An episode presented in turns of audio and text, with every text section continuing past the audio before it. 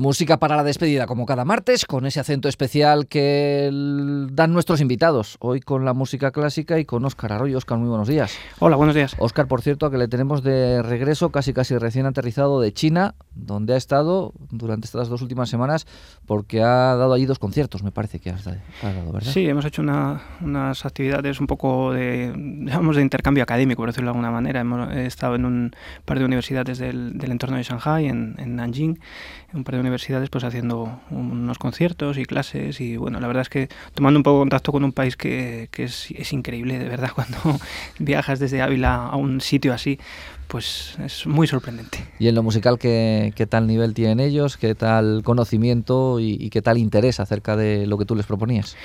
Pues la verdad es que en un país con creo que son 1.500, 1.700 millones de habitantes, algo así, pues la competencia es brutal. Entonces eh, los alumnos que están en las universidades van con unas ganas de estudiar y con un entusiasmo y con un aprecio a la enseñanza, a lo que se les dice, a los profesores, que pues pillan un poco descolocado al, al, visitante español realmente y la verdad es que la disposición suya no puede ser mejor. La verdad es que estaba encantado y es una experiencia realmente mm, muy, como digo, muy sorprendente por, por, por la disposición que ellos tienen, por la capacidad de trabajo y por el entusiasmo que tienen por algo que, una música que mm, es relativamente desconocida para ellos aún, la música occidental, y están creciendo a una velocidad pues que, que nos asusta a los demás, desde luego. Eh, Oscar ha tocado el piano y nos has traído música de piano en la jornada de hoy. Pues sí, música de piano, música además, volvemos un poco a los clásicos, volvemos a, al, a nuestro siempre admirado Beethoven. Eh, vamos a escuchar hoy un ejemplo de, de otro gran pianista que creo que merece mucho la pena cuando nos acercamos a las tiendas de discos buscar grabaciones suyas. Ya murió, pero ha sido uno de los grandes pianistas también del siglo XX, italiano, Arturo Benedetti Michelangeli. Eh, los que hayan escuchado eh, grabaciones suyas sabrán que era un grandísimo pianista, grandísimo músico y, y, tremendamente escrupuloso en sus grabaciones, en sus conciertos en directo, muy minucioso en su trabajo y con una manera de tocar genial, como vamos a poder escuchar en esta sonata, tercera sonata de, de Beethoven en Do mayor, la opus 2, número 3.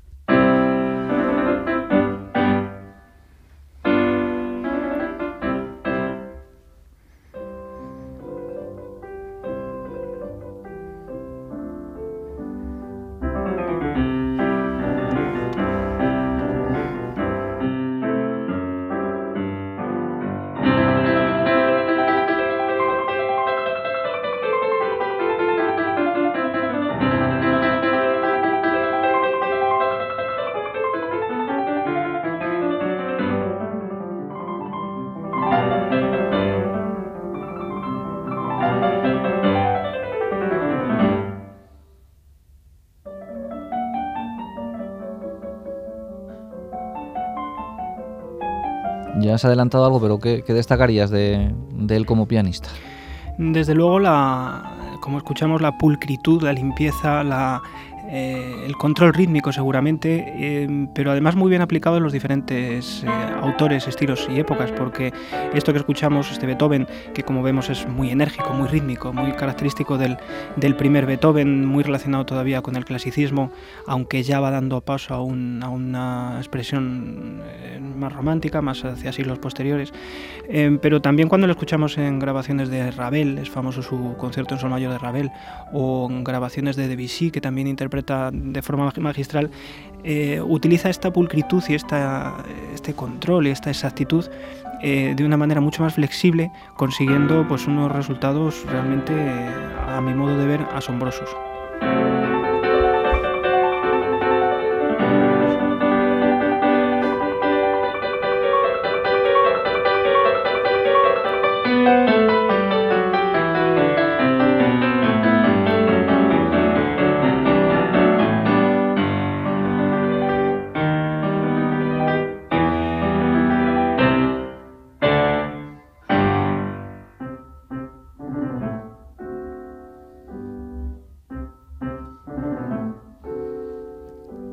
¿De qué año es esto que estamos escuchando, estas sí, grabaciones? Estaba, estaba, mirando por aquí porque esto es una, de un disco recopilatorio, una colección de cuatro discos. de eh, Pues esto está grabado en el año 41 y 42, pone por aquí. Son grabaciones, eh, son remasterizadas, eh, están retocadas y el, sonido, pues aunque no es el que estamos acostumbrados hoy día, pero como digo siempre otras veces, eh, merece la pena esa pequeña merma, digamos, en la calidad del sonido a favor de, de unas interpretaciones pues que han pasado a la historia por por, por, su calidad, por la manera de interpretar, que seguramente ya no, ya no está tan de moda. Y precisamente ahora que vengo de China, también lo tengo que decir, realmente eh, la manera de tocar que, que, se tenía entonces se ha perdido un poco y por lo menos los que gustamos de esa manera, de ese regusto antiguo de tocar y de esa expresividad, pues nos gusta desempolvar estas grabaciones de vez en cuando. Pues vamos con otro momento de este, de este disco.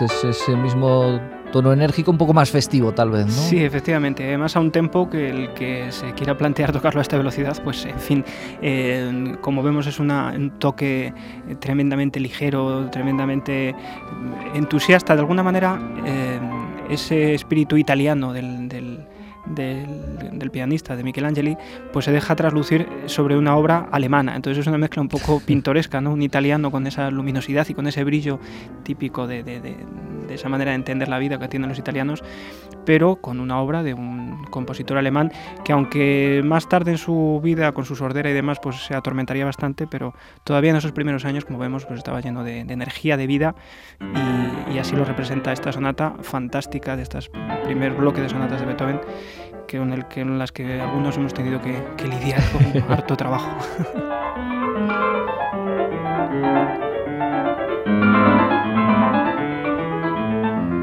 ¿Y qué tal compositor era Beethoven para los pianistas?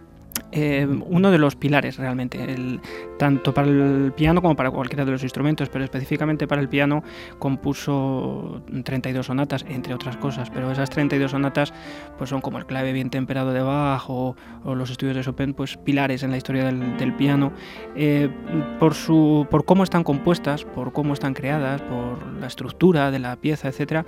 Y también por la cantidad de recursos pianísticos que, van, que va utilizando y que a medida que va avanzando su producción, va incorporando al piano y que realmente en Beethoven hace que el piano llegue a unos límites inexplorados y que de alguna manera acaban con él. O sea, las últimas, las últimas de estas sonatas eh, terminan eh, en sí mismas si no hay un, compositores posteriores que, que, sigan la senda que Beethoven, que Beethoven alcanzó. Alcanzó unas cotas de, de, de ideas y de eh, elementos tremendamente originales en el piano que ningún otro compositor seguramente supo alcanzar. Pues dejamos ya la música de Beethoven que suene, la interpretación de Benedetti y si te parece, Oscar, eh, nos despedimos hasta el mes que viene. Estupendo.